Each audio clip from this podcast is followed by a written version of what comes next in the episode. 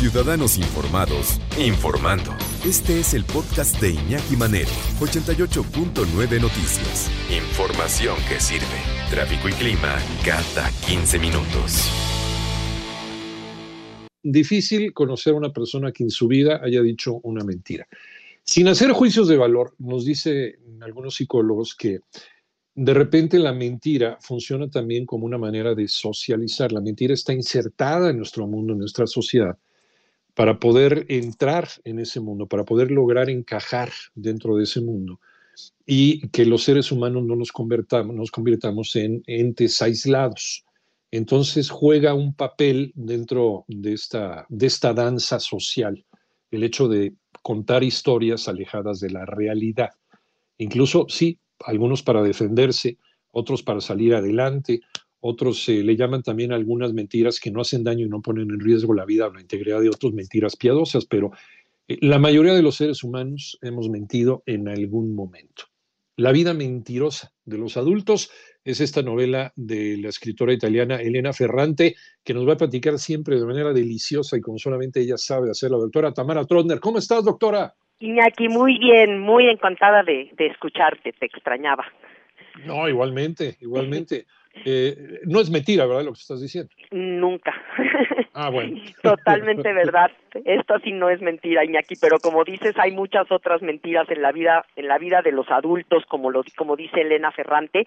Y mira, empecemos por ver quién es Elena Ferrante. Eh, en realidad nadie sabe quién es esta escritora. Eh, ha sido un misterio que se ha mantenido. Ella escribió esta saga que empezó con la amiga estupenda y de ahí siguieron otros cuatro libros y se volvió un fenómeno literario mundial. Sin embargo, nadie sabe quién es. En algún momento, eh, un periodista que se llama Tommaso de Benedetti, eh, que, es como famoso por publicar entrevistas falsas a famosas, dijo que ella es la traductora italiana Anita Raja. Incluso alguien dice que no es ella, sino su marido, Domenico Starnone, eh, quienes escriben estos libros. Pero realmente nadie está seguro, solamente sus editores saben quién es y, y la verdad es que yo creo que no hay por qué investigar, Iñaki. Yo creo que sí hay algo mágico en el hecho de desconocer la identidad de la autora. Eh, por muchas razones. Ella misma dice, es que a mí me gusta que nadie sepa quién soy, porque entonces no le ponen a mis historias parte de mi biografía. La gente lee mis historias eh, como tal, ¿no? Y yo creo que como escritor, además, debe de ser delicioso escribir en el anonimato, porque entonces quitas la autocensura y dices lo que quieres decir y no te importa porque nadie sabe quién eres. Estamos platicando de una autora que tiene fascinado a medio mundo y también extrañado. Ella es autora, hasta donde sabemos es ella, eh, de una saga que se llama Dos Amigas. Y es uno de los 100 libros del año, según la revista Time, del año, del año pasado, luego del año que termina es uno de los mayores enigmas de la literatura actual, como en su momento también fue un enigma William Shakespeare y otros más, ¿no? Que no se sabía si eran ellos o alguien escribía por ellos, pero, pero Elena Ferrante, o así se le conoce como Elena Ferrante, la vida mentirosa de los adultos, jugando, ¿no? Jugando con esta, eh, con esta virtud que tiene la mentira de ser lúdica y, contándonos una historia que nos la platica siempre de la mano la autora Tamara Tronder. Eh, Tamara, seguimos contigo. Y pues sí, exactamente lo que dices. Esta novela es básicamente una novela de estas que llaman coming of age, ¿no? El, camino hacia la madurez. Eh, este camino hacia la madurez que muchas veces empieza con el descubrimiento de que nuestros padres no son perfectos. Y ahí el golpe es fuertísimo y entonces esta es una historia de mujeres. Elena Ferrante siempre cuenta historia de mujeres, historias de mujeres y por eso se, se, supone que es una escritora mujer.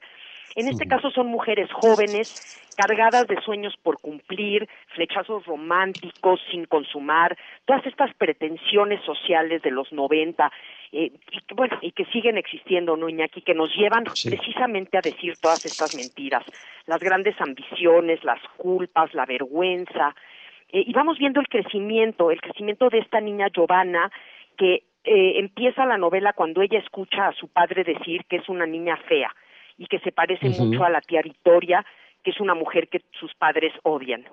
Y a partir de este descubrimiento a ella se le mueve todo, se le simbra todo y a partir de ahí se empieza a dar cuenta de las mentiras que cuentan unos y otros, de las historias que esconden, eh, de, las formas en las que cambian y, manejan eh, pues sus propias mentiras para hacerlas creer verdad y hacer que los demás les crean. Eh, y, y, es una historia padrísima, Iñaki, por eso, porque, porque maneja temas universales a través de una historia muy pequeñita de un pueblito, bueno, de Nápoles, pero que no es un pueblito, pero de una callecita, con personajes como muy sencillos y que sin embargo nos maneja los temas universales eh, de pues todos los misterios que conducen a los adultos, ¿no? Eh, estaba leyendo algunas críticas que le han hecho a esta, a esta novela. Eh, dicen ese eh, la ignota escritora italiana, ¿no? Así le llaman en, Italia, eh, porque se ha convertido como todo un suceso. Y dicen, esta es una historia, eh, traducido del italiano, una historia muy ferrante, ¿no? E incluso, incluso ya se le ha dado como una especie de marca de la casa a este tipo de literatura, literatura ferrante, ¿no? es, un, es un estilo tan particular y ya tan hecho, ¿no? ya tan, tan logrado, que se ha convertido en un nombre por sí misma. Claro, porque sabes que Iñaki maneja todos estos personajes complejos. que siendo personas aparentemente con vidas muy normales, muy clase media, que van y trabajan y regresan, eh, son complejos, eh, poliédricos, sufren, aman, eh, pues les sucede lo que nos sucede a todos en la vida, ¿no? Ella, ella, por ejemplo, en esta novela de las cosas que se cuestiona y que yo me cuestiono y quiero que se cuestionen ustedes es ¿qué nos hace rechazar aquello que amamos y deseamos? O sea, ¿por qué de repente procedemos como si nos odiáramos a nosotros mismos?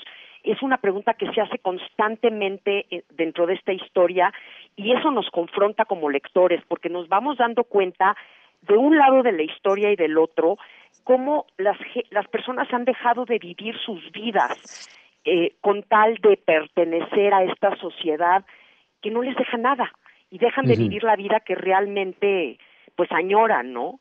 Eh, todas estas inquietudes de la condición humana, Iñaki, que, que, que, que, es exactamente es eso, es, es una literatura muy ferrante porque de una forma con una con una escritura mágica eh, con los sentimientos a flor de piel las emociones y las pasiones traspasan el papel y nos llegan pues a todos los lectores. Y, y finalmente logra el cometido, que es eh, retratarnos, ¿no? Retratarnos en todo lo que le preocupa a una generación y todo lo que le preocupa a una, a una sociedad, todo lo que nos molesta, todo lo que nos ilusiona, todo lo que nos duele. O sea, un, escritor, y tú lo sabes muy bien como gran escritora, eh, es eh, meterse dentro del alma de la otra persona, no solamente provocarle una reacción con la lectura, sino también eh, que uno haga una introspección y se meta en el alma y decir, híjole, pues sí, sí tiene razón porque me está desnudando de pies a cabeza. Yo soy parte de esta sociedad, ¿no? De esta sociedad que eh, crea un gran teatro, ¿no? Hace una gran mentira y provoca que los demás me crean esta mentira. Es, eh, es, meterse dentro del alma, dentro del espíritu, dentro, dentro del cuerpo, dentro de, las, de los huesos y, de los músculos de un ser humano, apropiarse de la personalidad para que te sientas identificado con los personajes de esta narración también. Exacto, y no importa si, si es una niña de 12 años viviendo en Nápoles en los años 90, de todas maneras nosotros lo leemos y decimos, claro, y te pega, te llega a la médula porque sabes que has pasado por ese proceso, sabes que en algún momento te diste cuenta que tus papás te estaban mintiendo, sabes como papá que en algún momento le has mentido a tus hijos, eh, y todo esto que sucede, ¿no? Eh, eh, que, son cosas que nos hacen crecer, que necesariamente nos llevan a la madurez. Pues ahí está entonces la recomendación de este fin de semana. ¿Por qué leer, por qué leer La vida mentirosa de los adultos, Tamar?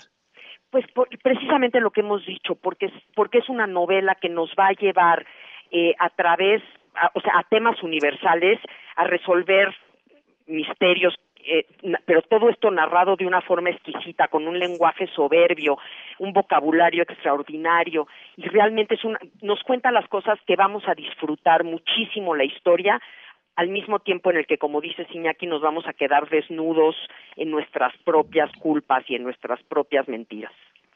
Ahí está entonces la vida mentirosa de los adultos, que bueno, la pueden conseguir en cualquier librería que, digne, que, sea digna de llamarse así. También la pueden pedir incluso pues, con esta ya facilidad uno puede pedir libros o que te vayan a caer dentro de tu, de tu tableta. Eh, recomendada por quién mejor que la doctora Tamara Trotner. ¿En dónde te podemos encontrar, Tamara? Iñaki, en todas las redes estoy como Tamara Trotner. Me encanta escuchar a, todos los que te escuchan y, y, cuéntenme a ver qué piensan de esta novela que creo que creo que les va a encantar. Y siempre contesta la doctora Tamara Trotner. Te mandamos un abrazo, te queremos mucho. Gracias, Tamara. Hasta dentro de 15 días. Abrazo fuerte, Iñaki. Muchas gracias. Cuídate mucho.